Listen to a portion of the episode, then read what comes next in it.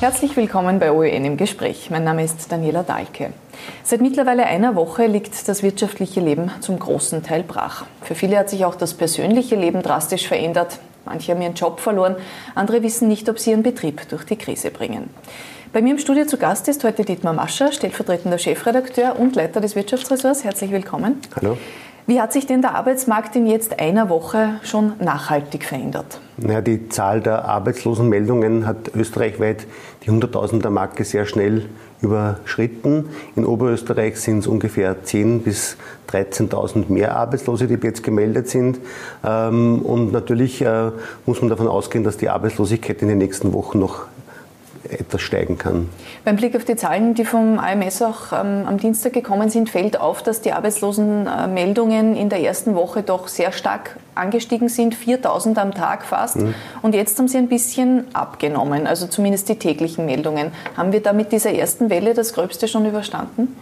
Das ist zu hoffen, möglich ist, dass die, das Angebot der Regierung mit der Kurzarbeit äh, durchaus äh, Folgen hat und Früchte zieht, äh, weil das Angebot so breit gestreut ist, dass sich viele Unternehmen überlegen, dass es vielleicht besser ist, die Mitarbeiter im Betrieb zu halten, auf Kurzarbeit zu gehen, um dann, äh, wenn sich die wirtschaftliche Lage etwas entspannt, äh, rasch wieder am Markt aktiv werden zu können. Viele haben ja ihre Mitarbeiter aus der Kündigung zurückgeholt. In der Gastronomie hat es geheißen, nach einer ersten Panikattacke sozusagen, wo man Mitarbeiter freigesetzt hat, hat man sie doch zurückgeholt.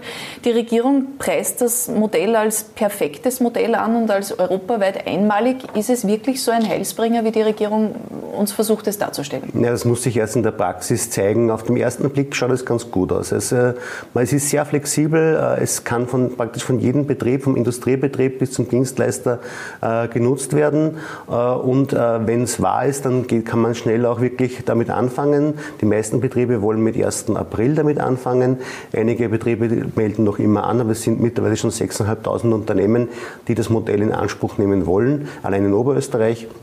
Das heißt, es muss eine gewisse Attraktivität haben, sonst würden es die Unternehmen nicht machen je mehr dafür geworben wird, desto mehr nehmen es an. Es hat sich vergangene Woche bei der Wirtschaftskammer in den Anfragen schon gezeigt, dass manche doch Angst haben, dass das Geld nicht reicht. 400 Millionen Euro sind dafür ähm, veranschlagt worden. Kann sich das ausgehen, dass wenn jetzt immer mehr Betriebe dazukommen, dass dieses Geld auch wirklich reicht? Ja, die 400 Millionen Euro war die erste Maßnahme. Das war Teil dieses 4 Milliarden Pakets, das die Regierung äh, am Anfang vorgestellt hat. Mittlerweile ist das Gesamtpaket der Regierung 38 Milliarden Euro schwer und man kann davon ausgehen, dass das Thema Kurzarbeit hier einen wesentlichen Teil einnehmen wird. Das heißt, es wird noch mehr Geld da sein und nicht, wenn jetzt mehr Unternehmen kommen, dann diese genau. Brunnen versiegt sein. Nein, also ich denke, dass sich das auf alle Fälle ausgehen wird. Die Regierung hat auch angekündigt, äh, dass die Kurzarbeit jetzt mal befristet ist auf drei Monate mit der, mit der, mit der Option, diese Kurzarbeit auch zu verlängern. Äh, ich denke, dass hier das Geld zur Verfügung gestellt wird, weil es vom volkswirtschaftlich natürlich viel besser ist, die Leute in Arbeit zu halten, äh, das auch stark zu subventionieren, als die Leute in Arbeitslosigkeit zu schicken, äh, was noch viel teurer ist. Vergangene Woche haben es die als erstes gespürt, die einfach zusperren haben müssen. Das waren die Geschäfte.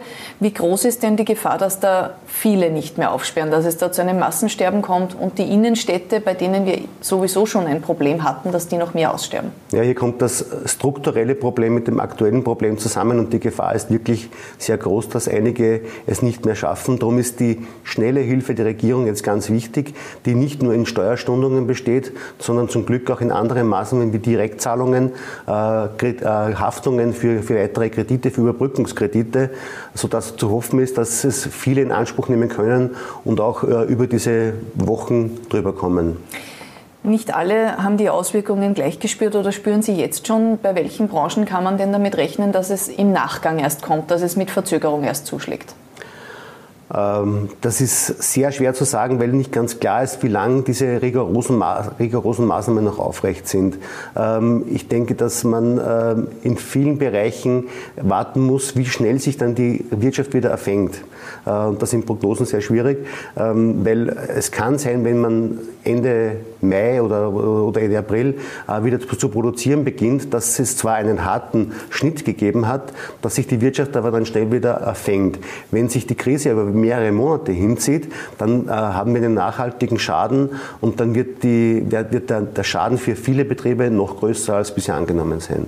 Es sind ja auch Branchen, die sich so schnell gar nicht fangen können, oder? Zum Beispiel der Tourismus. Also äh, die Reisebüros, die jetzt sehr viel zu tun haben, weil sie Reisen rückabwickeln müssen, damit nichts verdienen und gleichzeitig aber keine Perspektive haben, dass sich äh, bei Reisen außerhalb von Österreich in den nächsten Wochen und Monaten etwas tut.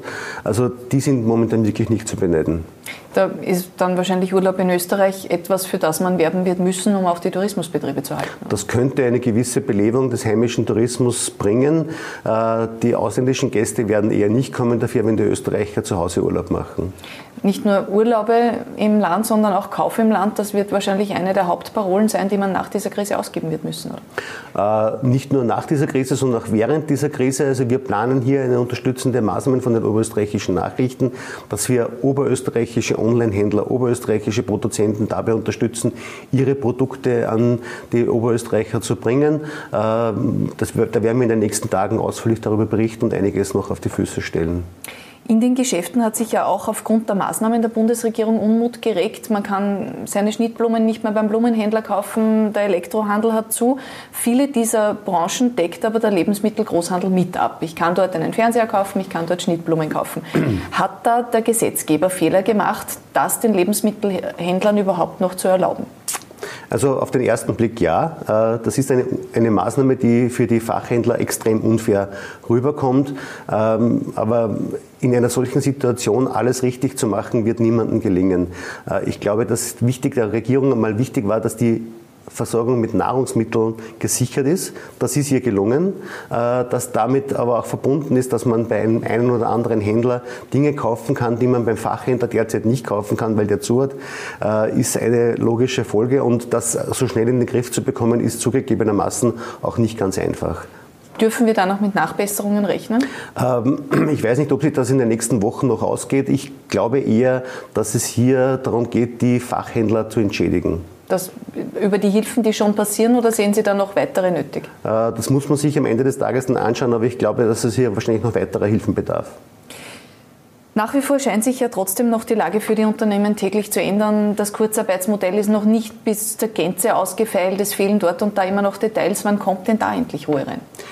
Ich glaube, dass indem man Kurzarbeit jetzt langsam sich die die, die Dinge lichten, äh, dass man langsam weiß, äh, in welche Richtung das es geht, weil es man beanspruchen kann, obwohl das natürlich für viele Betriebe sehr komplex ist. Ähm, man muss sich aber auch vor Augen führen, dass hier Modelle aufgestellt worden sind, die es vor einem Monat noch nicht gegeben hat. Und da muss man der Regierung und den Sozialpartnern auch ein Lob aussprechen, äh, dass sie hier sehr rasch gehandelt haben, dass da nicht alles perfekt geht. Das ist, liegt in der Natur der Sache und da sind wir in Österreich noch viel besser als in vielen anderen Ländern. Ist es aufgrund der Komplexität möglich, dass jetzt das Ausfällen der Kurzarbeit so lange dauert, dass man es dann am Ende vielleicht doch gar nicht braucht? Nein, das glaube ich nicht. Ich glaube, dass die, die Kurzarbeitsmaßnahmen äh, mit 1. April bei den meisten starten. Man kann das ja auch rückwirkend mit 1. März noch äh, auch, auch anfangen. Äh, und ich glaube, dass in den nächsten Wochen und Monaten wir sehr viel Kurzarbeit in vielen Unternehmen sehen werden. Danke, Dietmar Wascher, fürs Gespräch. Bitte gern.